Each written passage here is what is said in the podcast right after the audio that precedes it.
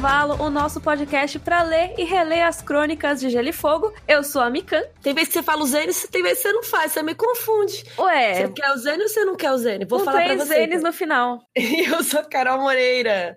E temos um convidado especial hoje. Olá, olá, olá. Oi, Michel! Tudo bom? Michel Aroca, de novo aqui no Rodor Cavalo. Bem-vindo, Michel. Muito obrigado, que alegria estar de volta and no primeiro de 2019 ainda. Sim! Feliz ano novo! Feliz Feliz ano ano novo novo para todo mundo. Espero que a passagem de ano de vocês tenha sido ótima. E como a gente tá gravando esse podcast no passado, a gente tá gravando antes de sair o 13 terceiro episódio, que seria o Eddard 2.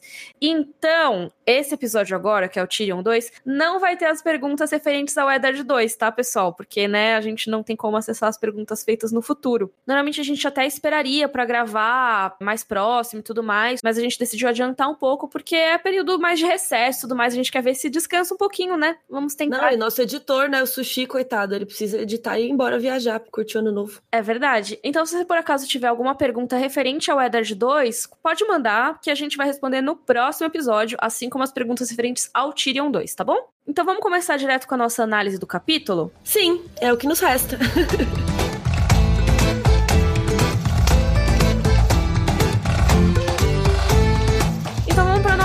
análise do capítulo Tyrion 2 de A Guerra dos Tronos. O convidado lê a sinopse, né, Michel? Opa, que honra! Então vamos lá. Sinopse de Tyrion 2. Tyrion acompanha Benjen Stark e Jon Snow em sua jornada para a muralha. O grupo se une com Yoren, outro patrulheiro, que traz consigo dois estupradores, novos recrutas para a patrulha da noite. Todos os dias, enquanto os outros erguem acampamento, Tyrion vai para um canto ler e pensa sobre dragões e seu fascínio por sua história. Em uma conversa com Jon, diz que a patrulha não é nem de longe a missão honrada que o bastardo imaginara. Tyrion é derrubado por fantasma, mas depois faz as pazes com Jon. Uh, gente, devo dizer que eu achei esse capítulo bem nada acontece feijoada. Achei bem chato. Eu amo esse capítulo. Eu também gostei demais. Pelo, pelo contrário, eu achei que ele tem tanta coisa, mas tantas diquinhas, tantas. é, a gente sabe um pouquinho mais sobre o Tyrion. Ele quebra toda aquele fascínio do Jon Snow pela inocência que ele tinha em relação à patrulha. Eu gostei bastante. Sabe por que talvez acho que você não tenha achado tão legal? Porque a gente já sabe de tudo que é contado nesse capítulo. É, porque ele fala dos dragões, pipipi, popopó. Eu não lembro o que, que eu achei da primeira vez que eu li, né? Que essa já deve ser a quinta ou sexta vez que eu leio esse livro.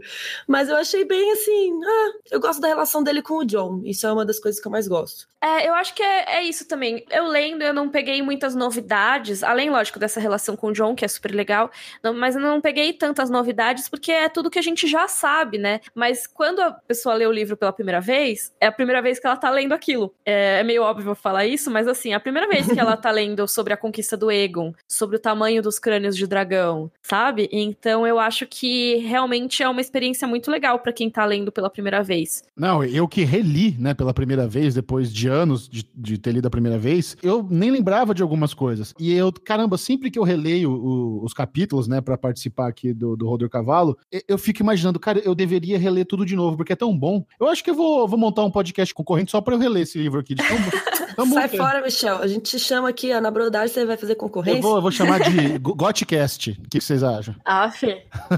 Você vai chamar de, de Rodor Sereio, né? Tipo, Roder Sereio, pronto.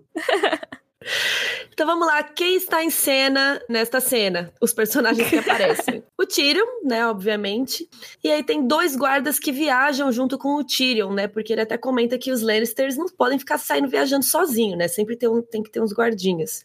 Então, um é o Morek e mais um que se chama Dick, mas a gente ainda não sabe o nome dele. Outro que está aí em cena que não sabe de nada, nosso amigo Jon Snow, que continua bastante idealista, né, com aquela coisa dos ideais dele, por que ele foi pra patrulha e tudo mais, e fica meio puto quando Tyrion conta algumas verdades pra ele, né, algumas coisas ruins sobre as pessoas que vão pra patrulha, que eu acho que é a primeira vez que a gente fica sabendo, né, Miriam? A gente tem uma noção, assim, no, no primeiro capítulo de todos, que é o prólogo, né? A gente já tem uma noção de que a patrulha tem seus altos e baixos, né? que você tem o pessoal que é mais da elite, que continua sendo um pouco elite lá, mas também eu coloquei um pouco mais para baixo no roteiro pra gente discutir isso um pouco mais a fundo sobre a patrulha e qual a importância dela no reino, como que o resto do reino vê e tudo mais. Eu acho que esse capítulo dá uma mostrada de como o pessoal de Westeros em geral, né, o pessoal do sul enxerga a patrulha e não enxerga com bons olhos. É, mas é porque acho que a gente ainda não sabia dessa coisa que as pessoas que são expulsas, né, de Westeros acabam indo para patrulha, né, para não morrer, você tem a opção de ir para patrulha. E aqui a gente tá começando a entender isso, que tem muita gente zoada, né? Tem ladrão, estuprador, assassino, um monte de gente do mal, basicamente, que vai pra patrulha. Acaba virando meio que uma opção para bandidos que não querem ter a pena de morte decretada. Então, é, em alguns momentos, realmente, a patrulha acho que fica com essa fama de recrutar apenas a escória de Westeros, né? Total. A gente também tem o Uncle Benjen, o tio Benjen, Benjen Stark, que odeia os Lannisters, né? Como todo mundo que a gente tá vendo. Tentou fazer o Tyrion não ir pra muralha, junto com eles, e ofereceu a pele de urso, achando que o Tyrion ia recusar, mas o, o Tyrion aceitou e ficou passando frio. Porque o Benjen, ele tava super, ah, vou oferecer, mas assim, é lógico que ele vai recusar, né? E o Tyrion aceitou meio que só pra ferrar ele. Achei maravilhoso. Também temos o Yoren, que é meio estranhão. Ele faz parte da patrulha, ele tem o ombro torcido, ele tem um cheiro fedido, ele tem barba, cabelo emaranhado, oleoso e cheio de piolhos. Hum. Gente, eu sofri muito com piolho. Vocês sofriam? Nossa, eu nunca peguei piolho. eu Sério? Eu também Sério. não. Mas... Gente, eu tinha piolho, passava um piolho na... dentro da novela e eu pegava. ele pulava da TV pro seu cabelo. Sim, tipo o, o aquele filme da, da menina do poço. Como é que chama? A A Samara. O piolho era assim, gente. Eu passava o piolho e me achava. Era o ó. Eu só queria dizer que eu não julgo é, essa galera da patrulha que é piolenta e fedida. Porque, velho, nesse frio, tomar um banhão não deve dar ânimo, não. Nossa, quando eu fui pro Peru e eu fiquei viajando vários dias, andando e tal, a gente suava de dia e tal, mas no, na primeira noite a gente só tinha banho gelado. Nossa. E era. Não tinha chuveiro quente, era tipo uma água gelada. Eu só lavei as partes íntimas, o sovaco e o pescoço. Eu falei, uhum. ah, não vou uhum. tomar banho, não, foda-se. Mesmo eu tendo suado o dia inteiro, tava muito frio.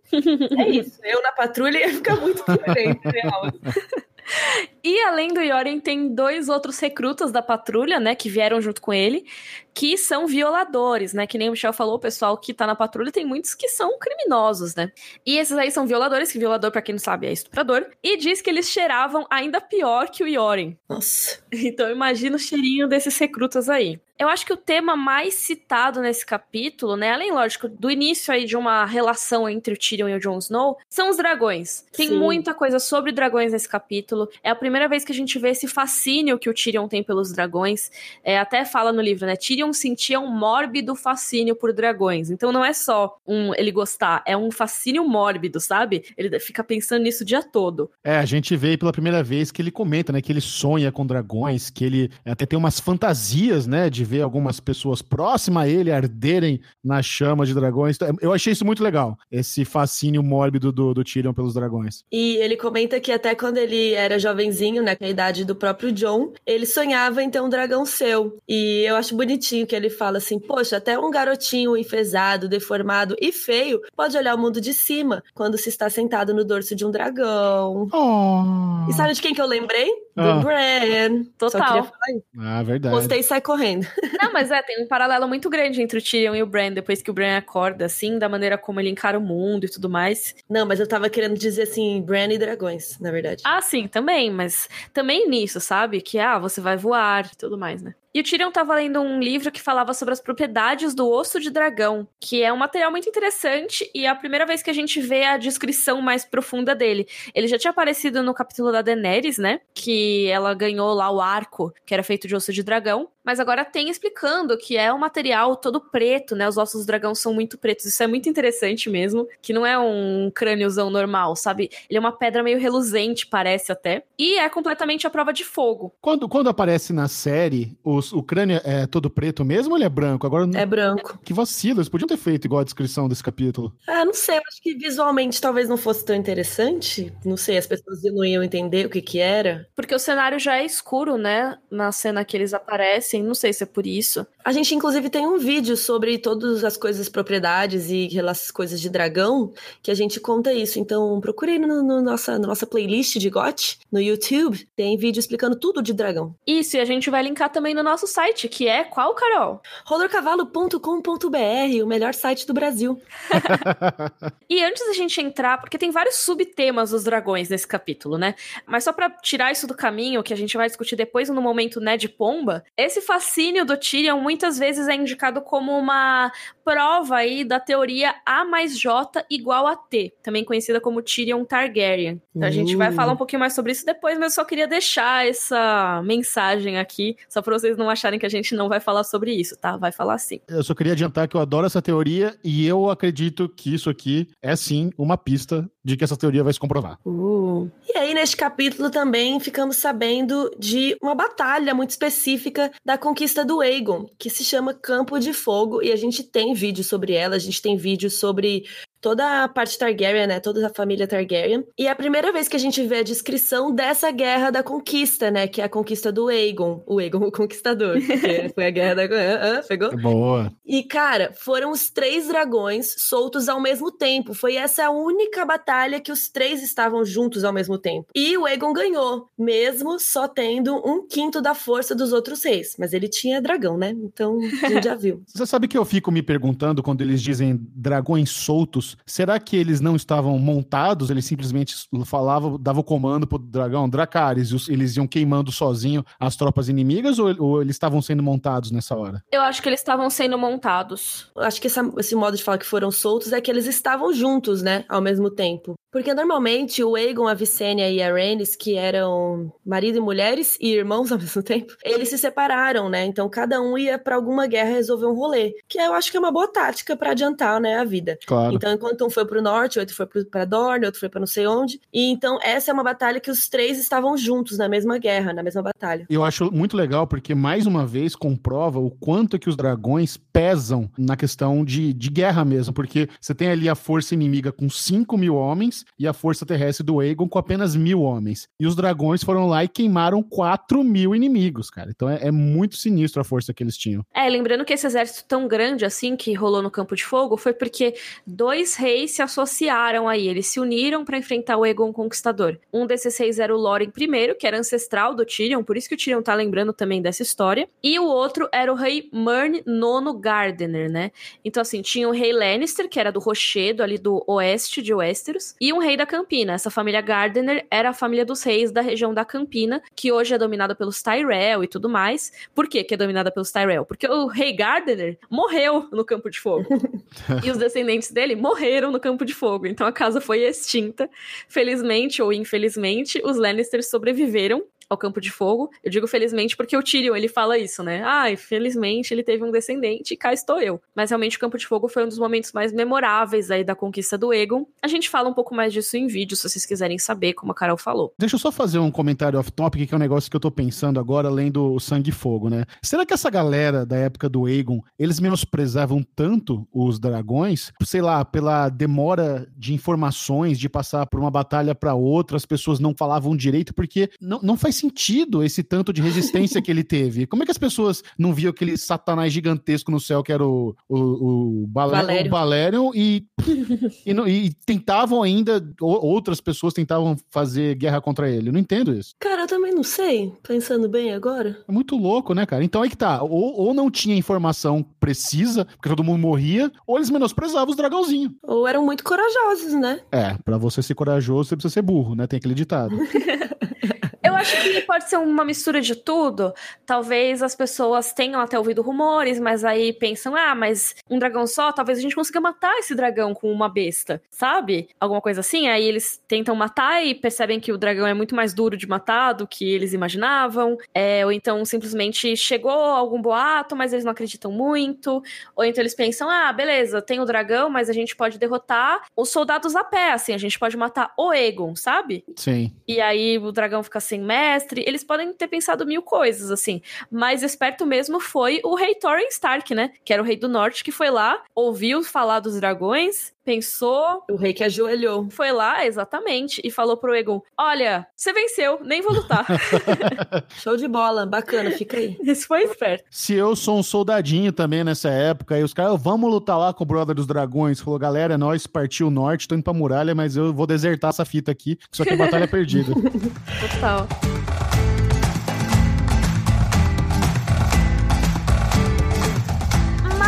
Estamos aqui, né, quase 300 anos depois da conquista do Egon, nesse momento da história das Crônicas de Gelo e Fogo. E os dragões, Carol e Michel, estão extintos. Ah. Então, o que a gente tem aí na descrição do Tyrion são os crânios de dragão, né? Que já tinham sido mencionados no capítulo anterior a esse, que é o Eddard 2. O Ned fala que quando ele entrou ali na sala do trono, depois da morte do Rei Louco, seus crânios de dragão observavam das paredes. Por quê? Porque os Targaryen penduravam na sala do trono todos os crânios de dragão. Tem o crânio do Balerion, tem o crânio do Veigar, tem o crânio do Meraxes e de vários outros dragões, o total de 19 crânios pendurados ali. E uma coisa que aconteceu depois que os Targaryen foram retirados do trono, né, com a morte do Rei Louco, é que o Robert mandou tirar esses crânios da sala do trono também. Ele não queria que ficassem lá. Ele substituiu por tapeçarias e tudo mais e escondeu meio que os crânios. Eles ficam estocados no subsolo ali da Fortaleza Vermelha. Depois a gente vai ver esses crânios, né, em um capítulo da área. Ela tá por lá e acaba encontrando os crânios de dragão. Mas eu acho legal o Tyrion falando que ele queria ir lá visitar, né? Ele queria encontrar esses crânios para ver como eles eram. É, acho que isso aí só reforça, né, ainda mais todo o fascínio do Tyrion por dragões, porque ele conta que ele entrou na, na, na boca do dragão, jogou a tocha para ver o tamanho, e depois com aquele pressentimento que, o, que os olhos do crânio estavam observando ele, e ele não tem medo, ele tem fascínio. É isso que eu acho muito legal. Exatamente, é aquele medo que você respeita, né, também. Ah. E é legal que os crânios lá estão organizados por tamanho. Eu fico imaginando, tipo, os brinquedinhos, assim, de criança organizados. Aí tem o episódio de Friends, que a Mônica organiza os brinquedos da Emma por tamanho. E aí o maior dos crânios é o do Valério, né? O Balerion. E é tão grande que dava pra engolir um auroch inteiro numa boa. Ou talvez até um mamute. Eu não sei o que é auroch, não me lembro agora. O Auroch é tipo uma vaca primitiva, assim. Eu pesquisei no Google também. Um vacão. É, sim, é, é meio que um, um tipo, né? Uma espécie que existia antes da nossa vaca domesticada dos dias de hoje. É tipo um boizão gigante, sabe? E o mamute também a gente sabe que é gigante, né? E eles comem bastante esse auroch, né?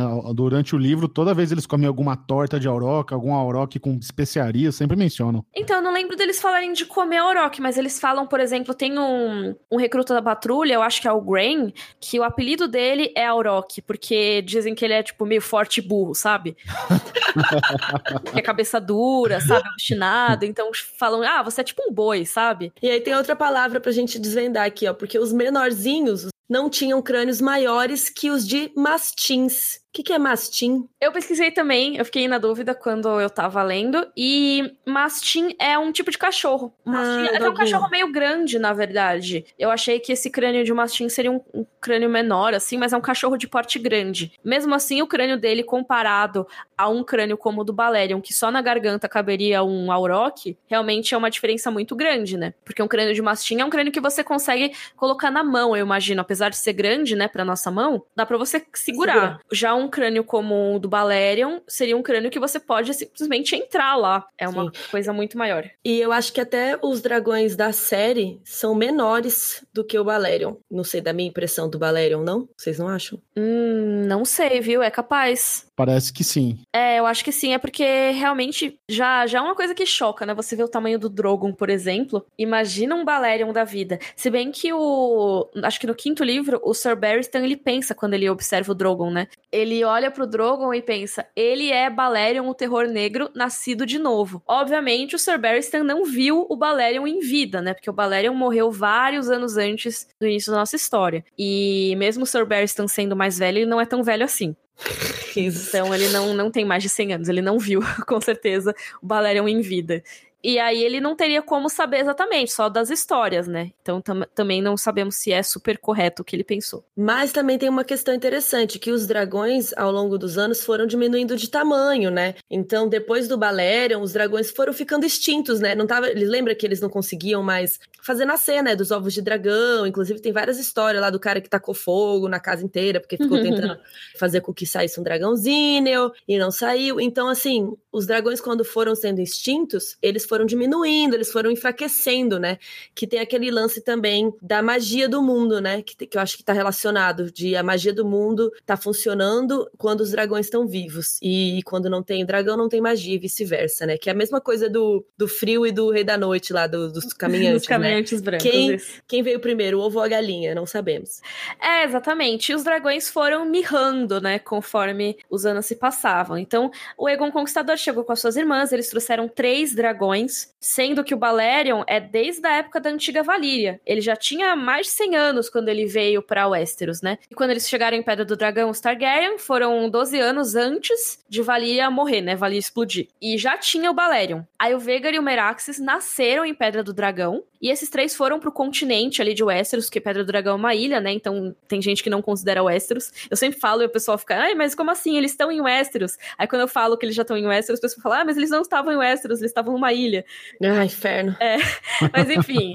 quando eles saíram de Pedra do Dragão para conquistar o continente principal ali, Westeros, eles levaram três dragões. E nasceram vários outros dragões ali em Pedra do Dragão, em Porto Real. Os Targaryen começaram a armazenar esses dragões em um lugar chamado Fosso dos Dragões, que, se eu não me engano, agora foi o Megor primeiro que começou a construir, mas eu não lembro, tá no Fogo e Sangue essa informação, eu não lembro exatamente. Eu acho que foi o Megor primeiro. Mas enfim, os dragões ficavam lá presos nesse lugar. E aí tem gente que acha que é por isso que os dragões começaram a diminuir de tamanho a cada geração. Tem gente que acha que foram outras coisas, que a gente vai falar no momento né, de pomba também. Mas fato é que os dragões foram extintos um pouco depois do período conhecido como a Dança dos Dragões, que é um período que a gente fala muito também, que tem vídeo no, nos nossos canais, inclusive, e vai estar linkado no nosso site, rodorcavalo.com.br. Mas assim, o ponto é que os dragões estão extintos quando a nossa história das crônicas Crônicas de Gelo e Fogo começa. A gente sabe que eles já estão extintos, e agora, nesse capítulo do Tyrion, a gente sabe um pouco mais sobre eles. Mas o que é mais interessante, eu acho, é que alguns capítulos atrás a Daenerys ganhou três ovos de dragão, três ovos petrificados. E é muito interessante a gente pensar, né, que os dragões estão extintos. Como a Carol falou, a magia do mundo desapareceu. E o que eu acho mais legal é exatamente um spoiler aqui, que não é spoiler porque é para reler os livros também, né? Que a última frase que tem nas, no primeiro livro, é que a noite ganhou vida com a música dos dragões. E essa música dos dragões não é só o cantar deles, mas sim a magia voltando, né? De uma maneira ou de outra. E a gente tá vendo isso começar a ser conduzido, mas esse capítulo é muito da incredulidade do Tyrion para essas coisas sobrenaturais. Então ele fala que ele sonhava com os dragões voltando, mas na verdade, agora ele admite que os dragões estão extintos. E ele não acredita mais nessas coisas. Ele usa muito isso para também falar pro João, ó, aceita as coisas como elas são, né? Eu aceitei que os dragões foram extintos. E você? Vai achar que a patrulha tem essa missão tão nobre assim?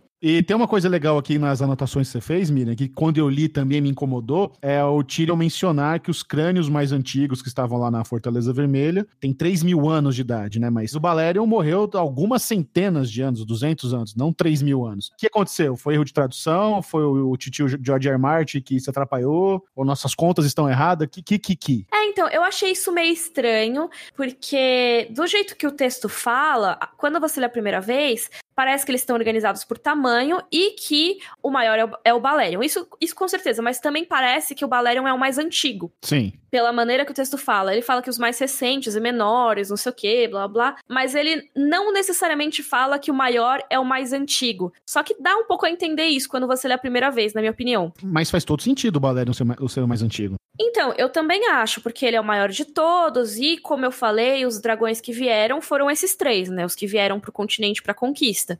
Então, faz sentido o Balerion ser o mais velho, porque, como eu falei, ele foi o único que veio da antiga Valíria, os outros nasceram em Pedra do Dragão, então são mais novos. Mas é estranho você pensar, o Balerion não tem 3 mil anos, apesar dele ter vindo da antiga Valíria, eu acho que ele não tinha tudo isso de idade, sabe? Eu diria que ele morreu com uns 300 anos de idade, por aí, talvez um pouco mais uns 200 anos de idade, talvez. De qualquer maneira, nem perto de mil anos, sabe? Que a gente Sim. saiba. Então, assim, não foi um erro de tradução, porque em inglês tá igual, tá 3000, mas eu acho que talvez tenha sido um erro do próprio George R. R. Martin. Em vez de ele escrever 300 para falar 300 anos, ele escreveu 3000 escreveu 3 mil. Pode ter sido ou um erro mesmo, ou talvez, não sei, vai ver os Targaryen tenham trazido na mala um monte de crânio de dragão milenar Vai ver, a gente não sabe. Talvez em Pedra do Dragão eles guardassem crânios da época de Valíria, seja uma tradição deles. E aí eles tenham crânios realmente ancestrais lá, mais antigos do que o Balerion. E que aí, nesse caso, seriam menores do que o Balerion, porque o Balerion é mostrado como o maior de todos eles. Nossa, que treta. Eu acho que o mais fácil é pensar que ele deve ter pensado em escrever 300 e escreveu 3 mil. É, eu, eu também acho. É um typo. É, talvez. E voltando ao Facilion do Tyrion aí pelos dragões, é muito legal ver que o Tyrion realmente manja do rolê, né? A gente já aprendeu que ele é um leitor assíduo, que ele gosta muito de ler, então a gente dá pra supor, né, que ele leu tudo isso. Tanto que em A Dança dos Dragões, o quinto livro, o Griff manda ele escrever tudo que ele sabe sobre dragões, né? Tipo, reunir seu conhecimento para ajudar nós aí, que vai ser treta. É legal a gente pensar que em Westeros não se tem acesso tão fácil assim a livros. É uma coisa muito elitizada, a maior parte da população não sabe ler, e mesmo quem sabe ler não tem acesso a todos os livros assim tão facilmente. Não tem internet pro pessoal acessar, entendeu?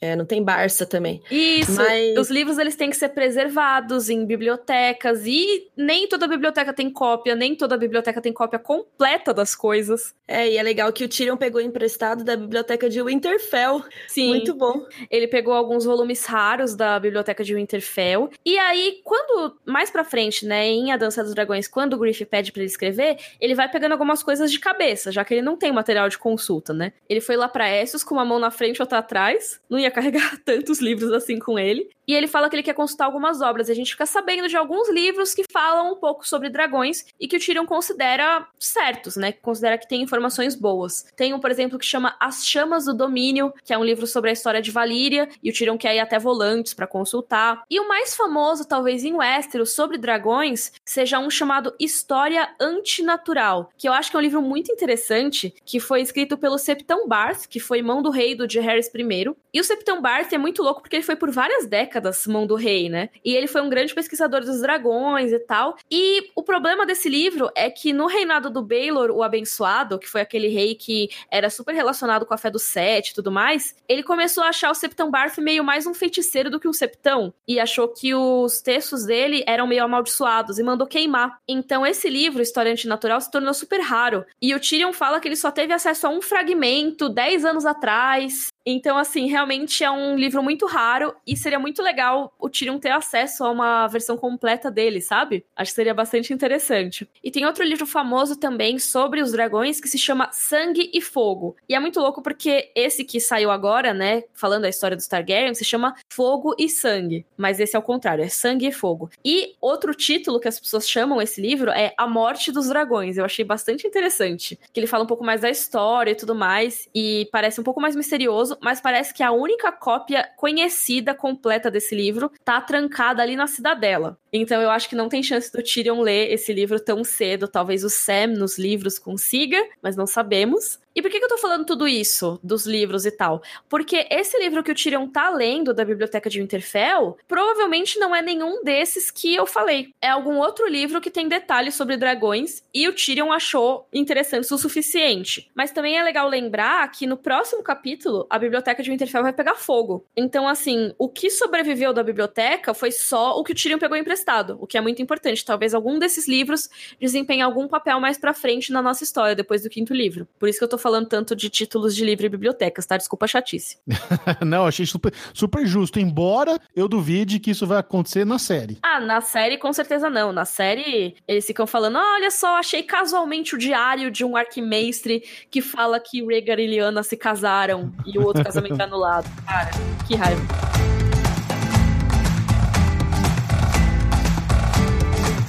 É, a gente também vê um pouquinho sobre a missão do Tyrion no mundo, né? Que ele se encara como 100% Lannister e os Lannister aceitam o, o que lhes é oferecido, né? Aí volta para aquele lance de ele aceitar a mantinha lá que o tio Benjen ofereceu para ele, me, me, meio que no Miguel, e falou: Toma, tio, vou querer sim, obrigado. Tenho interesse em ficar mais confortável. Não, não me sinto humilhado por isso. E a relação que ele tem com os Lannisters é muito estranha. É uma relação que ele detesta todo mundo, menos o Jaime, né? Mas ele detesta o Tyrion e a Cersei, imagina eles queimando em fogo de dragão e não sei o quê.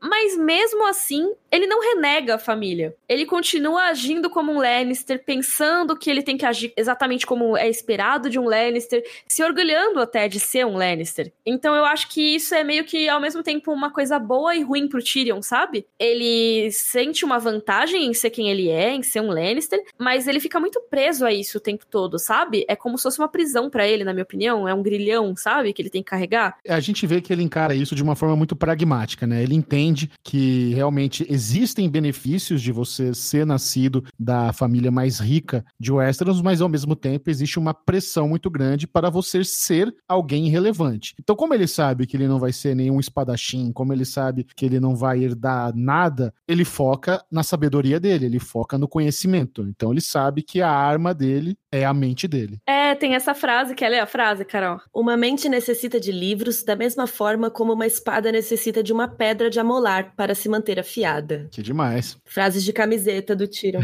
e realmente eu acho que pra vida real isso vale muito, sabe? Se você fica muito tempo sem ler, eu não sei vocês, mas eu percebo que eu começo a escrever pior. Total. Eu não lembro mais como determinada palavra é a grafia, sabe? Se você fica muito tempo sem ler aquela palavra. Claro. Aí você começa a escrever pior, você começa a perder vocabulário, sabe? Eu acho que realmente afia a mente você ler bastante. Então tá super certo, Tyrion, nesse aspecto. E vamos voltar àquele papo que a gente tava sobre a patrulha da noite, né? E como as outras pessoas do reino enxergam a patrulha, talvez com razão, né? Que aqui eu acho que é a terceira vez, né, que a gente fala da patrulha da noite e talvez a que mais explique, né, como que funciona. Apesar de não explicar muito, ela é um pouco mais aprofundada, né? Porque primeiro a gente viu o prólogo, que a gente tinha os patrulheiros que tinham a vida difícil, tinha os caras mais babaca, tinha o outro mais corajoso, o outro menos corajoso. Depois tem aquela decisão do John ir para a patrulha, que reflete a visão idealizada, né, dos nortenhos, que é uma honra, até tipo o Uncle Benjen estar na patrulha, né? Por que raios o tio Benjen foi para a patrulha, né? Até hoje a gente não sabe. A gente conversou disso, né, no, no outro episódio do podcast. Uhum. Então, o John acha que a patrulha é uma coisa nobre. E aqui nesse capítulo é a terceira vez que a gente vai falar sobre a patrulha, só que dessa vez uma visão diferente. O Tyrion vai jogar na cara altas verdades pro John. E altas verdades que o resto do reino também acredita e que zoa um pouco, né, da patrulha. É, o Tyrion fala até, ele descamba, fala um monte, o parágrafo é gigante dele falando, mas é assim, você é esperto demais para acreditar nisso. Isso é falar que a patrulha é uma vocação nobre, né? Ele fala, a patrulha da noite é uma pilha de estrume para todos os inadaptados do reino. Viu olhando para Yoren e seus rapazes. São aqueles os seus novos irmãos, Jon Snow. O que acha deles? Camponeses mal-humorados, devedores, caçadores furtivos, violadores, ladrões e bastardos como você acabam todos na muralha, à espreita de Gramequins e Snarks e todos os outros monstros contra os quais a sua ama de leite lhe preveniu. A parte boa é que não existem Gramequins nem Snarks, e, portanto, o trabalho pouco perigo oferece. A parte ruim é que, por causa do frio, torna-se estéril, mas, seja como for, não está autorizado a se reproduzir. Suponho que isso não importa. Nossa! É pesado. Tanto que o John fica putaço com ele, né? Com razão. E mais uma vez, tem mais o, um pouquinho do lado descrente do Tyrion em relação à magia e a criaturas de contos, né? Que ele fala aí dos Snarks e dos, dos Gremlins, que não existem. É, exatamente. Ele fica falando toda hora, Grunkins and Snarks, né? Tem até na série, o Tyrion fala muito Grunkins and Snarks. E é realmente falando assim, ah, você tá procurando Papai Noel, sabe? Então, assim, você tá falando de coisa que não existe. A patrulha fica dizendo que vai proteger os reinos dos homens. Contra quê? Tem a muralha lá, os selvagens não entram porque tem a muralha. Você vai, tá fazendo o que da vida aí? Você só tá aguardando contra uma ameaça que não existe. É, puta tristeza isso, hein? Eu ia ficar bodeadaço. Eu tô indo lá com o peito cheio, na missão, vou proteger o, o reino, vou proteger o norte. Aí tu chega, o menino tiram com esse balde de água fria, fica boladão também. E a real é que a visão do Tyrion é a visão de muita gente no sul. Porque assim, faz uns 8 mil anos que os outros não são vistos. Outros, e para quem vê a série, são são os White Walkers, né? Eles não são vistos há mais de 8 mil anos. Então, cara, isso já se tornou uma lenda. Não tem ninguém vivo para contar essa história, sabe? É, e, se a magia não tivesse voltado nessa época, o que o Tyrion falou era verdade. Ele ia ficar lá moscando até morrer. Isso, exatamente. Mesmo no norte, o pessoal já não acredita tanto nessas ameaças sobrenaturais, sabe? O próprio Ned Stark, pensando assim, que os Stark são grandes aliados da Patrulha da Noite. Eles vivem mandando homens para lá, o próprio Benjen Stark, como a Carol falou. Por que, que ele tá lá, sabe? Os Stark encaram como uma missão honrada você ir pra patrulha. E mesmo assim, no capítulo Catelyn 1, que a gente já falou aqui no podcast, a Catelyn fala: há coisas mais sombrias para lá da muralha. E o Ned, você acredita demais na história da velha ama. Os outros, eles estão tão mortos quanto os filhos da floresta. O cara que apoia a patrulha não, não acredita nessas histórias, entendeu? E mesmo o pessoal da patrulha não acredita mais, eu acho. É muito bom que ele tá erradíssimo, né? Tanto os outros como os filhos da floresta existem. Exatamente. change. E as maiores ameaças que a patrulha tem que enfrentar nesse momento, até o que a gente vê no prólogo, né, são os selvagens, né? Eles lutam contra os selvagens, eles vão nos acampamentos dos selvagens e tal. E as maiores ameaças seriam essas, quando passa um ou outro pela muralha, porque não é toda hora que surge um Mance Raider, sabe? Que lidera um baita exército. E mesmo o Mance Raider demorou um tempão pra juntar aquela galera que a gente vê na Tormenta de Espada, sabe? Então o que acontece normalmente é que um ou outro selvagem consegue escalar a muralha ou dar a volta, e aí aterroriza alguma vila ali do norte. Então, assim, o que, que isso importa pro pessoal do sul? Eles estão cagando para isso. Ah, sim, né? O Porto Real, por exemplo, tá tão longe que para eles, velho, beleza, vamos supor que tá escapando um selvagem ou outro pela muralha uma vez por mês. Até chegar aqui, esse homem já dissolveu, tão longe que é. Então, azar deles. É, eles, eles não têm que cuidar do, da muralha, do portal, né, do rolê. Tanto que até tem um... A patrulha sempre faz viagens para mais pro sul de Westeros para recrutar pessoas, né? Porque senão ninguém vai, ninguém tá afim. Exatamente, e às vezes nem mandam os presos para lá, né? Tem até uma coisa muito louca que acontece no próximo livro, que o Sir Alistair Thorne vai pro sul, né? Vai para Porto Real com uma mão de um white, né? De um zumbi. E aí deixam ele lá esperando um tempão, até, se eu não me engano, é o próprio Tyrion que deixa ele lá esperando. Que ele tá com essa mão num jarro assim, essa mão mexendo para mostrar que existe o morto ressuscitando. E ninguém liga para ele, sabe? Ninguém dá moral. Aff. Então, assim, realmente o pessoal do Sul caga pra Patrulha da Noite. E o Tyrion enxerga como realmente uma colônia penal. Essa galera vai porque eles preferem passar a vida servindo do que serem castrados, do que perder a mão ou a própria vida, né? Então eles preferem ficar lá na patrulha mesmo, em vez de serem punidos pelos crimes. Ao mesmo tempo, eu entendo a visão do Tyrion aqui. Sendo um cara com o pé no racional, que nem é o Tyrion, sabe? Os dois pés, na verdade. Ele é muito, sabe? Da lógica, das informações, da história. Então, se não existe nenhuma prova dessas coisas sobrenaturais, eu também não acreditaria se eu fosse Tyrion. Claro, também não. Ele tá indo lá porque ele quer ver a, a muralha. Ele tá indo lá para poder prestigiar esse trabalho nobre, né, entre aspas. Ele quer, quer ir lá, dar um mijão em cima da muralha e dar um vazol depois. Exatamente. E ele quer enxergar as coisas como elas são, pelo menos como ele imagina que as coisas são. Então ele parou de sonhar, ele não, não acredita em Gramekins, em Snarks. Ele também não acredita que os dragões existem mais, entendeu? Ele sonhava com dragões, mas hoje em dia tem os crânios deles lá, então existe uma prova de que eles existiram, mas eles estão extintos, então pro Tyrion o sonho também morreu, sabe?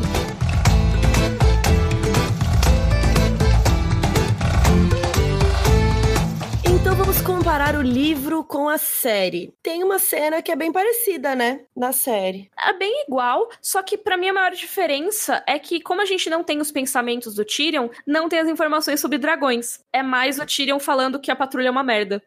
mas, mas a, a, cena que você fala é do confronto do Tyrion com o Jon Snow, é até o ataque do fantasma? Não, não, é mais eles conversando mesmo. Tyrion falando, ó, oh, essa galera aí que tá indo com você não são exatamente os cavaleiros, né? É isso, é, não, é isso. Que eles têm um atrito ali e tal, mas não tem todas essas informações sobre dragões, que eu acho que são as coisas mais interessantes desse capítulo, na real. Mas aí temos duas coisas aí no nosso momento Ned Pomba, hein? Uhum. Primeira coisa, Tyrion Targaryen. Será que ele ficar aí tão obcecado com dragões quer dizer que ele seja um Targaryen secreto? Me relembre a posição de vocês duas em relação à teoria. A gente fez um vídeo, né, nos nossos canais explicando a teoria do Tyrion Targaryen, que ele seria filho do rei Aerys II, o rei louco, e da Joanna Lannister, que é realmente a mãe dele e a mãe do, dos gêmeos Cersei e Jaime. Só que o Aerys teria estuprado, né? Tem várias questões aí, datas e tal, a gente explica melhor no vídeo. Eu acho, e, e acho que a Miriam concorda, se eu não me engano, que seria muito chato se todo mundo que fosse legal fosse Targaryen. tipo, só os Targaryen são foda nessa porra, né? E isso é um pouco chato, né? Mas assim, cê, você não, vocês não gostam e não acreditam ou não gostam e acreditam? Achei a ideia boa. Eu acho que é uma boa teoria. Não é tipo Rodor Cavalo. é, não é Dragão de Gelo que a Miriam odeia.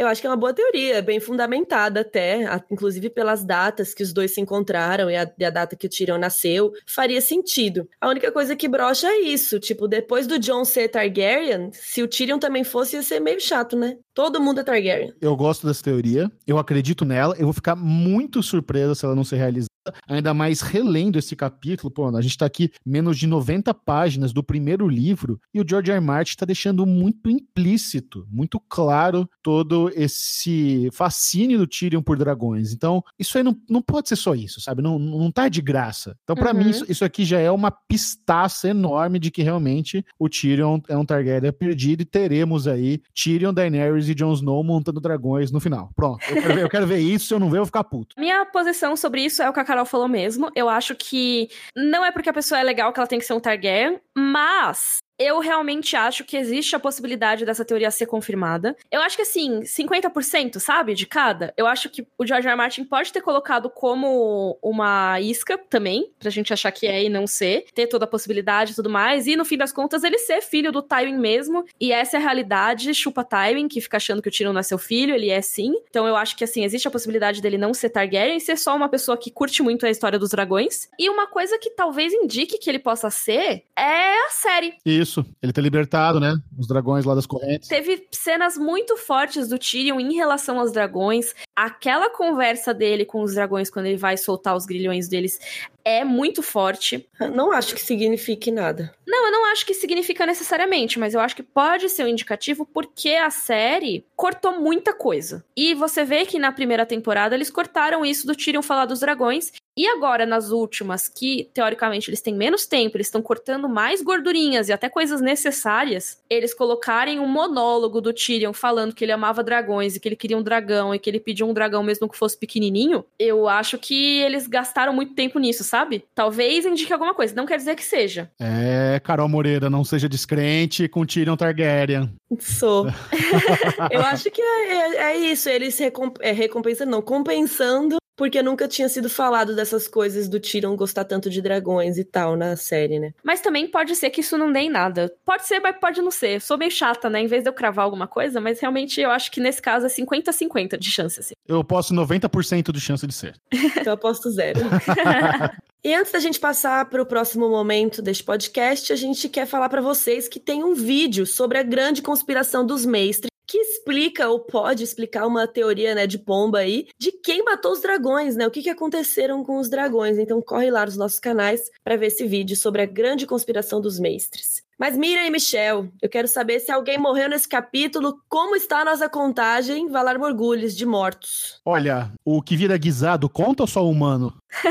só humano. É, que morreu o esquilinho, coitado. Então acho que saímos inteiro dessa, hein? É, continuamos em quatro mortos. E você fala, George R. R. Martin mata todo mundo? Mata nada, gente. A gente tá no 14 episódio do nosso podcast e só morreram quatro pessoas por enquanto. Importantes. É. E eu quero saber o momento Joffrey de vocês, o pior momento deste capítulo, que para mim é o capítulo inteiro, que, porque eu achei chato. Ah, Carol, que isso? Ai, me deixa, Michel, deixa eu ter minha própria opinião.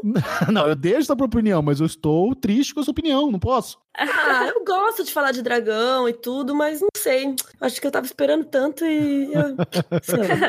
Acho que é isso que a Miriam falou, eu já sabia tudo. É, pode ser. Talvez ele não tenha tanto bônus para reler, assim, várias vezes, né? Não sei, mas eu, eu, eu acho que como o Michel é uma pessoa que não lê tanto o livro e gostou, eu acredito que seja legal, traz informações novas. Mas eu quero saber o que vocês não gostaram. Não, o, o que eu não gostei, né, o momento Joffrey, que para mim, eu vou dizer assim, tipo, é o momento que rolou uma escrotizada, é exatamente o Tyrion pegar um pivete de 14 anos, que era o Jon Snow. É que a gente tem essa visão do ator que faz Jon Snow, homem barbado de 30 anos, mas nesse capítulo Jon Snow tinha 14 anos, era uma criança. E vai lá o Tyrion, um, adulto, e falou: Juvenil, não, Patrulha da Noite não é isso aí, não, irmão. É um bando, bando de estuprador que caga na moita, não tem nada nobre. Então, para mim, esse é o momento de Joffrey, o Tyrion quebrando todo o fascínio do Jon Snow pela patrulha. O momento Joffrey é meio que o que acontece depois do que o Michel falou, que é o Tyrion, quando ele é atacado pelo fantasma e tal, ele cai no chão e o John meio que sacaneia ele. Ele deixa o Tyrion deitado no chão, sabe? O Tyrion tem que pedir por favor para levantar. É, ele não consegue. Eu fiquei imaginando, tipo, aquelas tartarugas que, que caem ao contrário. Assim. É, então. Tadinho. E eu achei isso mancado. E até o Tyrion fala, ah, ele tava acostumado a ser humilhado, sabe? E ele pede por favor e tal.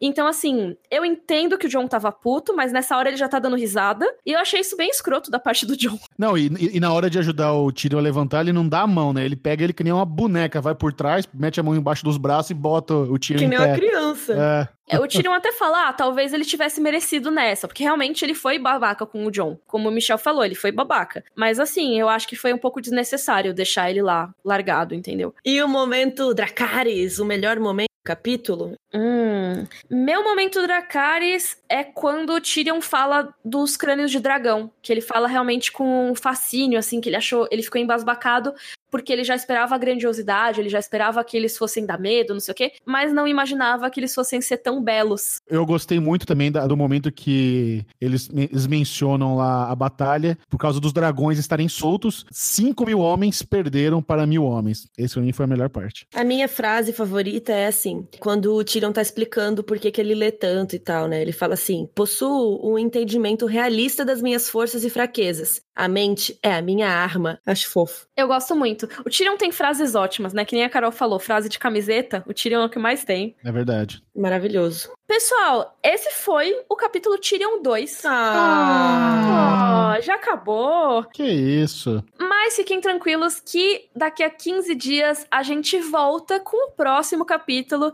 que é Catelyn 3. As coisas vão começar a pegar fogo. Eba! Literalmente. Literalmente. tá pegando fogo, bicho. então a gente volta daqui a 15 dias com o Catelyn 3. Vão conhecer o site do Michel, que é sériemaníacos.tv. Acertei, Michel? Exatamente, Miriam. Muito obrigado. Excelente jabá. Ó.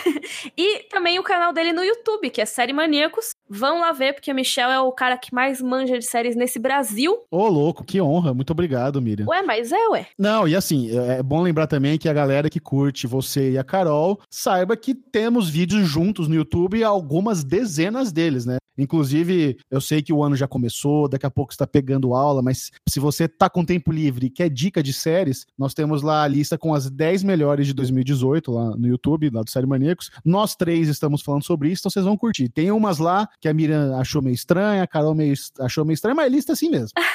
É pra, é pra Mas teve chance... várias que a gente amou também. Isso, tem várias também. E tem também o, o podcast, o Derivado Cast, que eu estou lá com os meus amiguinhos Bruno Clemente e Ale Bonfá, e nós falamos sobre séries, filmes, cotidiano, e é legal que é um podcast híbrido. Você pode ou assistir no YouTube ou baixar aí no seu celular pelo aplicativo que você usa, pelo Deezer, pelo Spotify, pelo iTunes. Então procure lá Derivado Cast. Muito obrigado pelo convite mais uma vez. Adoro o Rodor Cavalo, eu sou fã. Adoro sempre que a gente faz coisinha juntos, nós três enche meu coração de alegria.